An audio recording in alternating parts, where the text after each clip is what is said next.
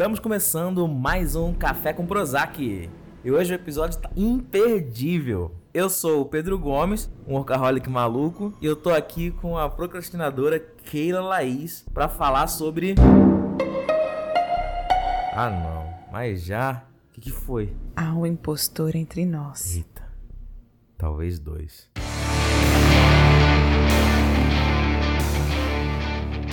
Hoje vamos falar sobre a síndrome do impostor. Tem nome de doença, mas não chega bem ser uma doença não. É uma condição que o pessoal tem estudado desde o finzinho da década de 70 e é uma condição onde a pessoa basicamente apresenta uma ilusão de inferioridade. Pode parecer um distúrbiozão psiquiátrico, mas acredita se quiser mais de 70% das pessoas do mundo já tiveram a principal característica, que é acreditar que em algum momento da vida dela existiu a possibilidade dela ser uma pessoa completamente incompetente, uma farsante, uma fraude naquilo que ela faz. E a síndrome do impostor não é nada mais nada menos do que isso, uma ilusão de pensamento onde o indivíduo vai desqualificar tudo que for de positivo na vida dele e vai ter a certeza de que em qualquer momento os colegas vão descobrir que ele na verdade é uma fraude, é um impostor. Eu pessoalmente eu sou um impostor. Você tá dentro de 70%, Keila? Ou você é diferentona? Bem, eu com certeza tô dentro de 70%. E como é que você descobriu que você era uma fraude, né? Porque muitas vezes a gente não sabe que a gente é, né? A gente só simplesmente acha que é uma fraude, mas não, não chega a se concretizar na cabeça que tem... que tá passando, né? Por esse momento de síndrome, né? Do impostor. Você, em algum momento, você já se conscientizou disso? Como é que foi para você? Ah, eu acho que momentos que eu tive. Provavelmente passei por, por esses pensamentos antes, mas não tinha essa consciência, claro, de que era, que era uma sensação de me sentir uma impostora. Era só o desconforto de eu não consigo fazer, fazer isso e eu tenho o lado da procrastinação, né? Então eu fujo por medo do erro, por medo do julgamento, muitas vezes. Eu acho que foi na universidade que eu percebi, também conhecendo o termo, conhecendo né, a síndrome do impostor, entendendo um pouco melhor, que eu compreendi que aquilo tinha nome. Então foi em especial porque eu me sentia eu me percebia procrastinando muitas coisas, não só na faculdade, como em outros âmbitos da vida. Achava que era a depressão, que também tinha a questão da depressão, claro, mas era uma coisa que andava meio junto, né? É, virava um ciclo porque eu me sentia incapaz de realizar as atividades, porque eu achava que eu não era suficientemente boa, ou se eu fizesse, com certeza eu ia fazer tudo errado. Então eu me sabotava naquilo. Aí as, as atividades precisavam ser realizadas, porque, enfim, prazos. Então eu corria atrás dos prazos, é aquela coisa, você sai apagando incêndios porque você procrastinou. E aí eu fazia aquilo, não ficava da melhor, da melhor qualidade, não ficava do jeito que eu queria. Aí eu ficava triste porque não ficava do jeito que eu queria e alimentava de novo o sentimento de eu não faço nada direito, é, eu acho que sei coisas, mas é tudo uma mentira. Além disso, eu trabalhei em muitas coisas enquanto acadêmica e realizei cursos e tal, e trabalhei dando oficinas, cursos em outra área, né? Durante esse período eu lembro de eu ter muito receio de, de fazer palestras, de fazer cursos, de coisas que eu sabia, de inclusive eu era, de certo modo, uma pioneira de falar sobre isso e de, de estudar sobre isso há um tempo, considerando as outras pessoas que poderiam estar lá.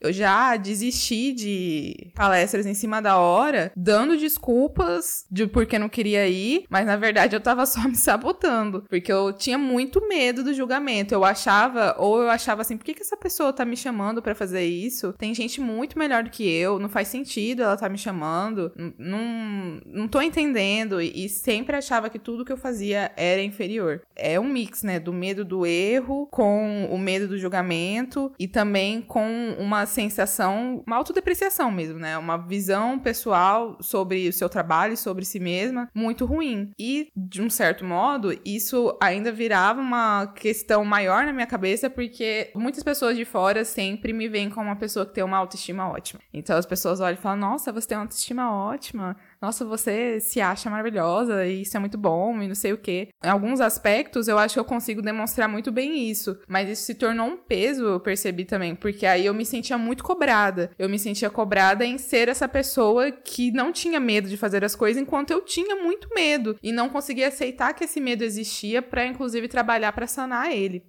E você acaba que você não não dá o crédito nunca, né, pro que as pessoas falam para você. Esse perfil de autossabotagem é, é uma bomba relógio.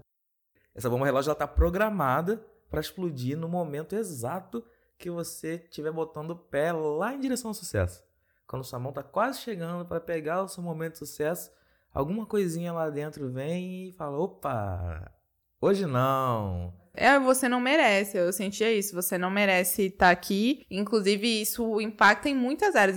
Às vezes a gente acha que é muito simples só do. Ah, eu vou evitar uma situação, uma palestra, um, um, um trabalho, vou só procrastinar uma coisa assim. Mas eu percebi até de coisas financeiras mesmo. Por exemplo, se eu fazia um trabalho no qual eu já estava com esse pensamento de autossabotagem, quando eu recebi o pagamento desse trabalho, eu tinha muita propensão a gastar esse dinheiro, a torrar o dinheiro, assim. Porque eu não sentia como se eu tivesse ganhado aquele dinheiro de uma forma correta, porque aquele pagamento não foi para a pessoa certa. Eles tinham que ter chamado alguém melhor do que eu, porque eu não era a pessoa que conseguiu, tipo, dar o valor que eles estavam pagando, sabe?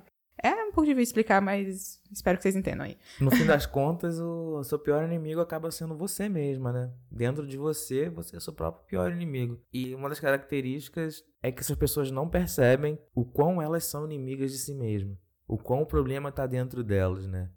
Muitas pessoas acabam apontando para terceiros, para qualquer coisa, para justificar o problema que na verdade está dentro, né? O problema que está dentro de si. E aí eu vejo muita gente que evita se colocar em locais de evidência para porque sabem que vai chegar um momento que as pessoas vão olhar para ela e ela não vai aguentar o processo, né?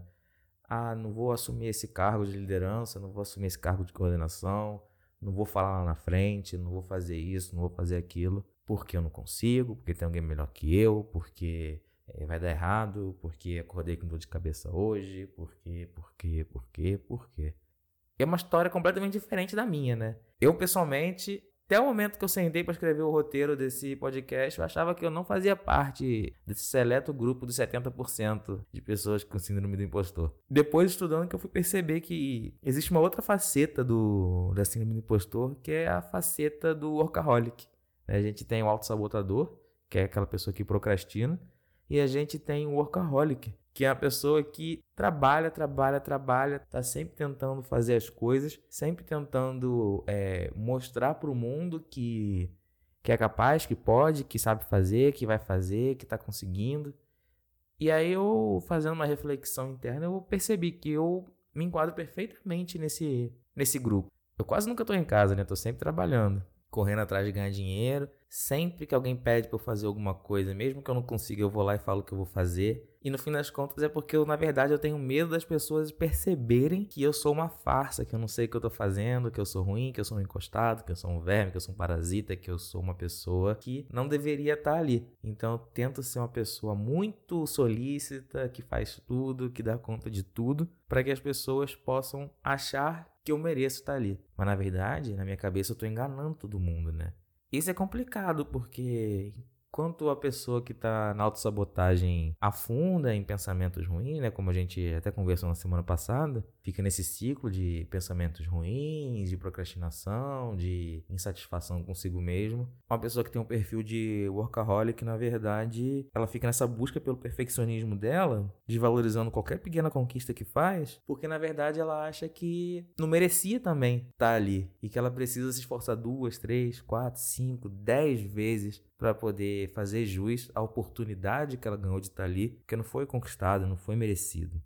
E eu percebo que isso acontece muito quando a gente muda de ambiente, quando a gente começa num lugar diferente, num lugar novo. Quando eu comecei a trabalhar foi assim, e é assim comigo até hoje. Nesse momento que eu tô falando agora aqui, não é como se eu tivesse superado essa situação, não. Eu continuo fazendo isso, aceitando dar plantão que talvez eu nem devesse dar, que talvez eu não quisesse dar, que na verdade com certeza eu não quisesse dar. Mas como acaba que eu tenho medo de crítica, tenho medo de, de ser visto como uma pessoa que não sabe, uma pessoa que não merece, não dá conta, aí acaba que eu vou fazendo, eu vou fazendo, vou fazendo e vou entrando num ciclo de exaustão infinito, porque eu não consigo terminar isso, nunca consigo terminar. Sempre que eu falo, ah não, chega, basta, vou parar com isso, aí eu me demito de todos os empregos e aí uma semana depois eu tô com a agenda cheia de novo às vezes até com dois plantões na mesma hora, sem perceber que eu estava fazendo besteira. E é bem é bem complicado, né? No fim das contas, acaba que tanto o workaholic quanto o autossabotador, o que tem medo do mesmo é medo de crítica, é medo da crítica. E é bizarro, né? Como é que 70% da população passa por isso, cara?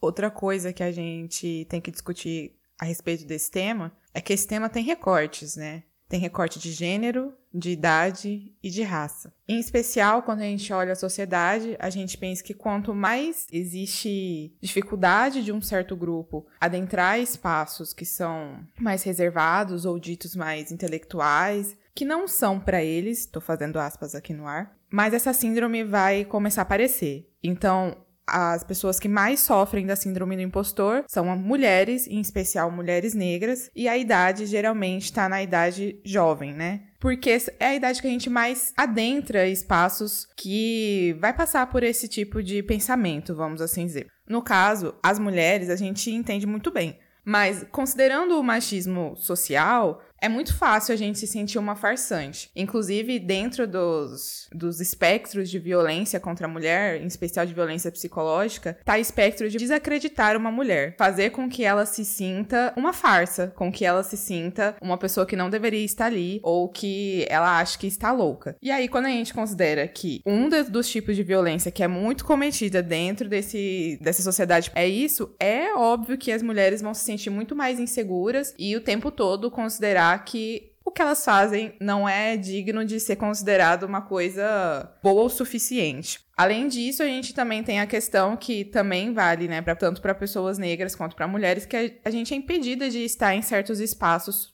pedida socialmente falando. Não tem representatividade dentro desses espaços, e então a gente tem uma pressão do contexto, uma pressão das pessoas que estão ali, que a gente não se enxerga, não reconhece, e que essas pessoas vão esperar da gente algo que a gente acha que não pode ser capaz de alcançar que fique muito longe da, da, das nossas possibilidades. Dentro da universidade, por exemplo, eu mesma vivenciei muito isso. É um ambiente completamente acadêmico, né, intelectual, a área médica, então, é muito feminilizada, mas ser uma pessoa negra dentro da, da área médica é muito difícil, somos poucos, então não existe muita representatividade, e além disso, a sensação que a gente tem é que estamos no lugar errado é normal que pessoas negras ou mulheres se sintam o tempo todo invalidadas ou se sintam correndo atrás de estudarem mais ou não conseguindo realizar suas funções dentro do ambiente acadêmico por conta da mesma questão de achar que todo mundo vai julgar, que ela é incapaz de fazer, que tudo é uma mentira e por aí vai. Além disso, falando do ambiente também, às vezes o ambiente familiar. Então, desde a infância, às vezes esse ambiente familiar mais critica do que fala, né, das qualidades, do que elogia, é desproporcional a crítica e o elogio. A pessoa vai realmente crescer com uma sensação de que ela nunca faz nada direito e quando ela faz alguma coisa que teoricamente seria correta ou seria muito boa, que as pessoas reconhecessem como algo ótimo, obviamente não é ela, ela é uma fraude.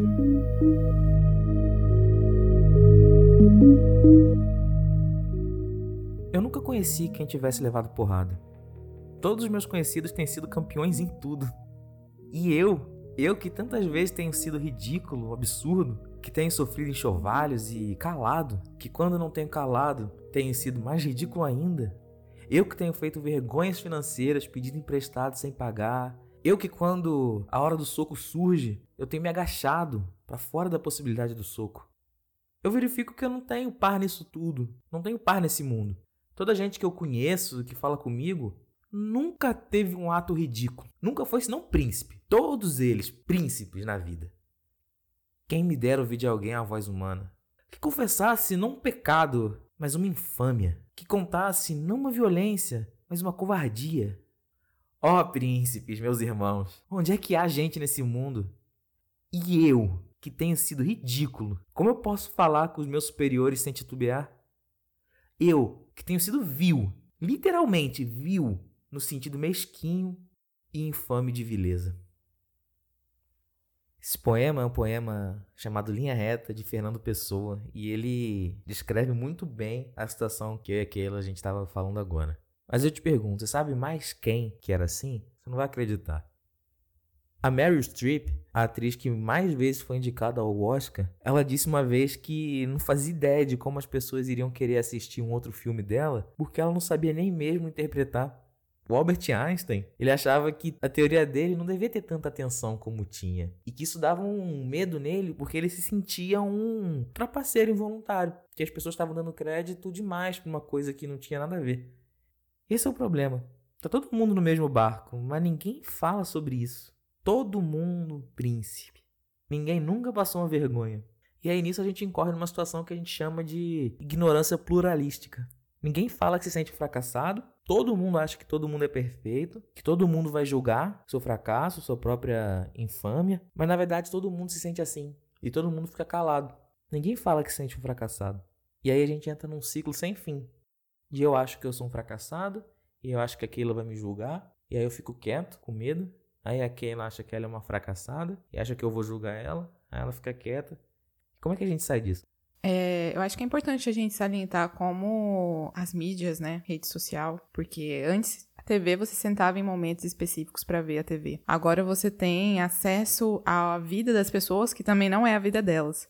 Porque todo mundo é príncipe. Ninguém vai postar no, no Instagram o fracasso. E a gente tende a, a sofrer muito na comparação. Eu acho que é bem difícil isso. Quando eu tava na metade. Na metade da quarentena, como se a quarentena tivesse acabado, né? É. Mas enfim, na metade do ano passado, eu acho, nos piores momentos, assim, de lockdown e tudo, junho, julho do ano passado, tive que fazer uma limpa no meu Instagram de pessoas que eu admirava muito, mas que eu percebia que estavam me dando muito gatilho, porque a sensação. E não é culpa necessariamente delas, porque, inclusive, talvez elas estejam também vivendo coisas parecidas, de acharem que são impostoras e estão lá postando coisas pensando na mesma coisa. Mas de ter a sensação de que essas pessoas faziam tudo. Tipo, nossa, essa menina é mais nova do que eu e já tem uma empresa, trabalha de não sei quanto, de tipo, já é formada em não sei quantas coisas e fez mil cursos na. durante a pandemia e eu não fiz nada, eu tô aqui em casa esperando alguma coisa acontecer, e isso era muito gatilho. Então, eu acho assim, existem formas da gente pensar em como resolver. Às vezes, essas formas são coisas que a gente nem mensura como pode fazer diferença. Uma delas é verificar mesmo as suas redes, na minha opinião. Eu acho isso muito importante ver, verificar quem você está seguindo, quem você está vendo diariamente, o quanto, se aquilo realmente te dá gatilho, sabe? Te, te dá a sensação, às vezes, de ansiedade ou de comparação muito grande. Averiguar qual é o sentimento que você tem olhando certas coisas na, nas redes de uma forma muito honesta. E tá tudo bem restringir certas pessoas. Não é nem parar de seguir, mas você tem como fazer, né, restrição para parar de ver as coisas da pessoa, porque não tá legal para você, ou, ou porque você não tá no melhor momento para isso, não tá pronto para ver isso, ou porque talvez você não vai estar tá pronto tão logo, sabe? Tá tudo bem, tá tudo bem, gente. E não tem nem como culpar essas pessoas também, né? Porque por exemplo, se eu quiser que esse podcast chegue em mais pessoas, eu vou ter que me adequar ao algoritmo do Instagram, por exemplo. Exato. E eu para eu me adequar ao algoritmo do Instagram, eu tenho que ganhar like. Se eu ganhar interação na minha, nas minhas publicações, talvez eu consiga chegar a mais gente. Se eu postar fracasso, ninguém quer ver, as né? pessoas não vão engajar, né? É complicado, a gente tá falando vários fracassos aqui, né? Assim, o próprio nome do podcast já é uma chacota com o nosso próprio fracasso de ter que acordar todo dia e tomar café e tomar Prozac, mas ninguém posta isso no, no Instagram, né? Se eu postar, esse podcast não vai chegar em ninguém. Também não tem como culpar. A gente tá preso nisso. A gente tá preso nisso. Sim, eu acho que é, é igual eu falei, as pessoas. Eu compreendo completamente que, inclusive, a pessoa do outro lado tá vivendo, muito possivelmente, a mesma coisa que eu tô vivendo. Ainda mais porque muitas vezes essa pessoa, ela tá em condições dentro da, é, por exemplo, também é mulher, também é negra, inclusive tem outras barreiras sociais muito maiores do que eu tenho. Então, provavelmente ela sente muito mais o peso de sentir uma impostora, mas é isso, é o trabalho dela. A gente entende que redes sociais hoje em dia é trabalho, é ganha-pão de muita gente, mas o que eu quero dizer é, isso também não nos faz obrigados a ficar olhando algo que te gera ansiedade, que te gera um sentimento ruim de comparação, que te coloca num lugar que você sabe que não é saudável. É, além disso, não tem como não falar, né, da santa terapia, né? E vamos de terapia, mais uma vez. É isso, gente. Psicoterapia é tudo para mim. É, não tem como, eu acho, a gente achar que as coisas vão se resolver sozinhas Tem gente que consegue resolver sozinha, mas eu acho muito mais difícil. Então, se você tem a oportunidade de realizar psicoterapia, faça. É muito difícil a gente enxergar pensamentos de autossabotagem por si só, até porque o processo de você se autossabotar te impede disso. Você vai realmente validar todos os pensamentos negativos e toda vez que vier um pensamento, toda vez não, mas muito possivelmente quando vier um pensamento de você questionar se aquilo que você tá pensando, de se sentir um impostor, de se sentir uma fraude, vai vir um outro pensamento que vai dizer: não, é isso mesmo, eu sou uma fraude, tá tudo errado. Então você precisa de uma outra pessoa que, que consiga te conduzir num caminho de reflexão ali para você compreender essa condição e trabalhar isso. E para além do profissional, você também precisa contar com pessoas que são suas amigas, né? Você precisa contar com pessoas, principalmente de fora do seu meio. É, no, na semana passada a gente falou sobre ter amizades fora da medicina. Essas amizades elas podem ser muito úteis, porque é óbvio que você vai conseguir compartilhar muito mais fácil os seus medos de estar fracassando com uma pessoa que não é seu competidor, uma pessoa que não está ali ao seu lado disputando a atenção dos seus mesmos superiores, uhum. disputando vaga de trabalho com você. Não que isso seja verdade, né? Mas isso faz parte da própria percepção da quando a gente está sob essa influência, a influência desse medo, né? Influência da síndrome do impostor. Então, sim, a gente tem que contar com pessoas de fora, profissionais, e contar com amigos de fora também. Não dá para viver sem amigos sem a comunidade, né, de pessoas que estão aí para te apoiar, sejam tu com você, se desenvolver com você. E eu bato na tecla de novo, ter mentores, pessoas que são que já passaram pelo que você passou e que não estão ali competindo com você, que elas estão ali para te dar dicas, para te ajudar a, a trilhar sua sua própria caminho, sua própria jornada. Essas pessoas são essenciais para você. Você precisa desse tipo de gente na sua vida a ideia de quem tá vendo de fora, né, gente? Igual, inclusive, também falamos no episódio anterior sobre depressão e, enfim. O ambiente médico, ele é muito fechado, a gente fica muito tempo ali convivendo com essas pessoas, não só tempo diário, mas tempo é de longo prazo, né? São seis, sete anos de curso. Você tá convivendo o tempo todo com aquele mesmo ambiente, com aquelas mesmas pessoas, com aqueles mesmos temas, e você muitas vezes vai parar de conseguir enxergar toda a potência que você é, que você representa, de que você faz coisas incríveis. E uma pessoa de fora, que inclusive não é do ambiente médico, ela tem uma outra visão. Ela tem uma visão do seu impacto, não só no ambiente médico, mas do seu impacto como uma pessoa no mundo, muitas vezes, como uma pessoa na sua cidade, na sua comunidade como um todo. Então é muito importante você ter essas conversas com quem tá fora. É muito importante. Para mim, pelo menos, fez muita diferença. Faz até hoje, inclusive.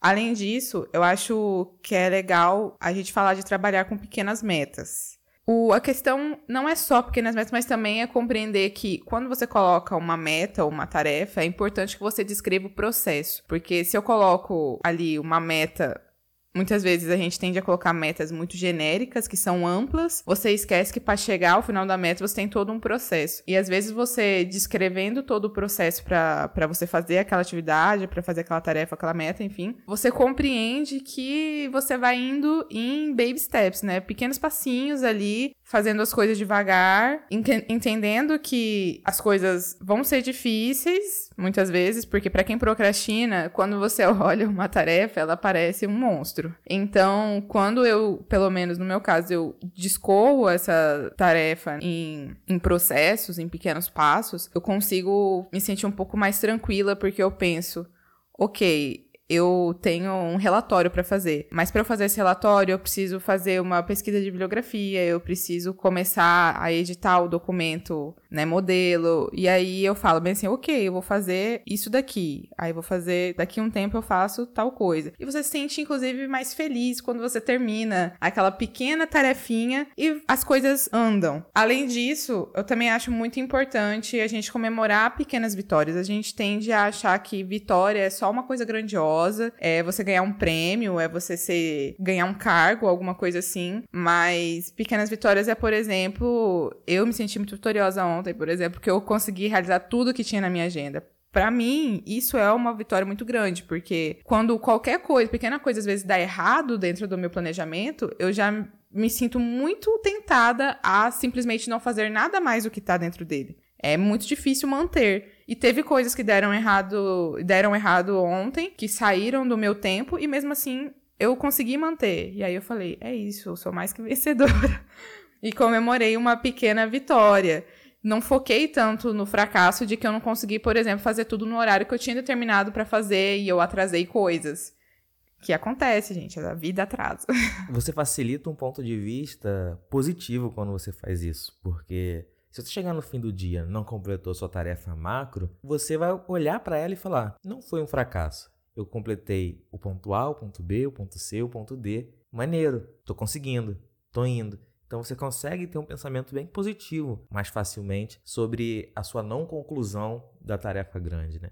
Tem um canal que eu sigo no YouTube que é o Ludo Viajante. E uma técnica que ele usa quando ele se sente sobrecarregado é dividir as tarefas numa lista fazer uma lista com todas as tarefas, todas as coisas que tem que fazer e separar três. Porque é muito fácil você olhar para uma agenda e ver que tem um monte de coisa para fazer e falar: "É, não vai dar para fazer isso tudo" e não fazer nada. Se você conseguir olhar para elas e falar: "Não vou fazer tudo mesmo.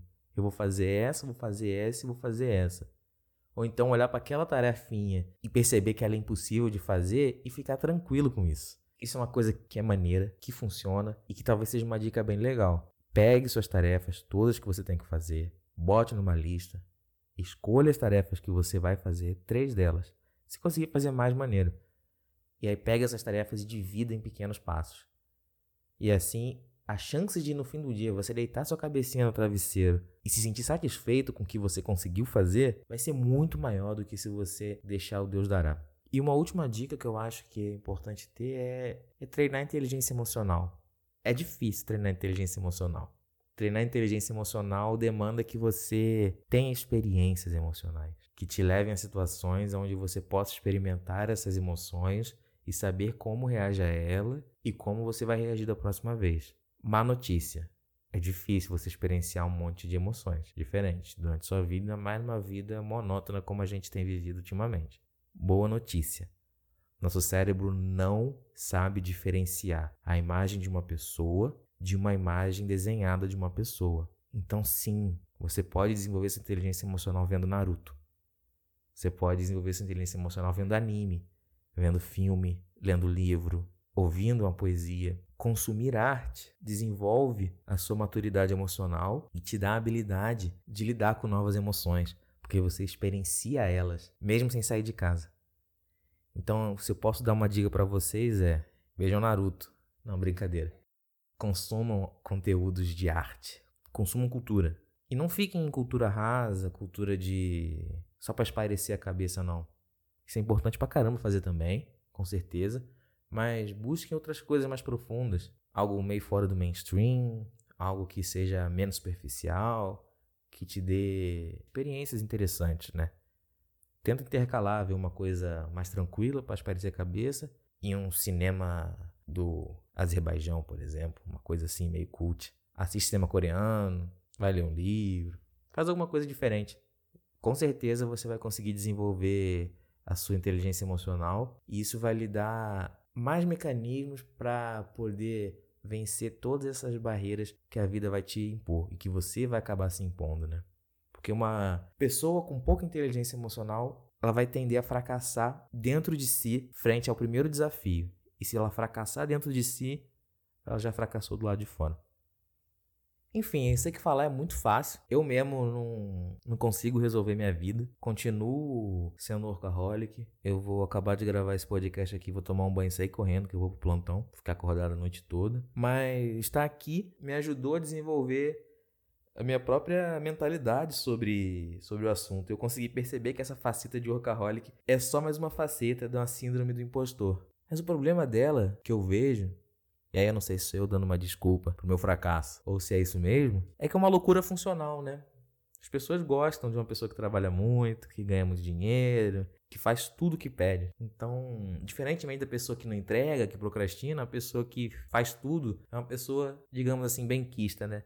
Então eu acho que é bem difícil conseguir abrir mão da, do que eu tô fazendo para eu poder mudar, mas eu preciso. Sim, ao longo das próximas semanas eu espero que eu mude e que vocês possam participar dessa minha mudança, né, é, junto comigo. E eu acho que por aqui também né? A gente deu várias dicas, mas elas são difíceis de seguir. Tem semanas, por exemplo, que eu consigo me organizar. Porque para mim, por exemplo, organizar as tarefas, né, igual o Pedro falou, é uma coisa que realmente ajuda muito e eu sei disso, mas a própria autossabotagem, a própria procrastinação me faz muitas vezes não fazer uma coisa tão básica, que parece básica, que é sentar, pensar em tudo que eu tenho que fazer colocar numa lista e escolher três coisas. Em especial, no meu caso, eu escolho por ordem de, de entrega ou do que, te, do que é mais urgente, né? Então, é um exercício diário. Tem dias que eu não eu atraso tudo, entrego tudo atrasado. Tem vezes que eu me sinto uma vencedora porque realizei as pequenas tarefas. Eu também acredito que com o tempo quero compartilhar com vocês é, as mudanças que eu tô tentando fazer também, ser mais. isso virar mais um hábito, mas não é fácil. Então, não se sintam culpados por terem errado uma, duas, três vezes, tentado fazer, tentado seguir dicas. Eu já li um milhão de coisas sobre organização. Eu estou aqui quase me inscrevendo num curso sobre procrastinação para aprender a diminuir a procrastinação. Fazer um curso para parar de procrastinar e que eu sei que muito possivelmente o que pode acontecer é eu procrastinar fazer o curso. Então, é uma coisa difícil. E, igual o Pedro falou, diferente de ser workaholic, que é uma coisa bem quista, ser uma pessoa que é autossabotadora e procrastinadora, é uma coisa muito difícil no nosso ambiente, principalmente de trabalho. Porque você se sente um lixo quando você não faz as coisas. Então, é isso. Eu tenho tentado. A terapia tá. A terapia tá check aqui. A tentativa da organização tá rolando. Tô tentando não me, não me culpar tanto quando não, eu não consigo fazer e fazer às vezes do jeito que dá. Tem, eu sempre arranjo a desculpa, muitas vezes, ah, mas é porque eu vou colocar na minha agenda de e não vai ficar organizado, ou porque eu coloquei tudo mudou de horário e agora vai ficar feio na agenda. Que são desculpas que eu sei que eu me dou para não fazer, né? Então tô tentando ser menos crítica comigo mesmo. Me acolher um pouco dentro do, dos processos que eu sei que são difíceis. E acho isso importante. Além disso, o que eu tenho tentado fazer é compartilhar com as pessoas sobre isso. Compartilhar sobre tanto o processo, que igual eu compartilhei também né, no último episódio do diagnóstico do CID, como compartilhar também sobre esse processo de tentar aprender estratégias de melhorar essa questão. O podcast está sendo ótimo também, tenho aprendido muito aqui falando sobre isso, aprendi técnicas de não me sabotar estudando para o episódio. E é isso, gente. Gostaria de ouvir de, de vocês, de ouvir ou ler, né, de vocês, se alguma dessas dicas vocês já fizeram, se se enquadra aí para vocês, se faz sentido para vocês, se também vocês querem compartilhar alguma história pessoal, se vocês querem falar como é para vocês essa ser ou o workahólico ou o autossabotador. Como que tá sendo por aí? Eu vou deixar um post lá no meu feed.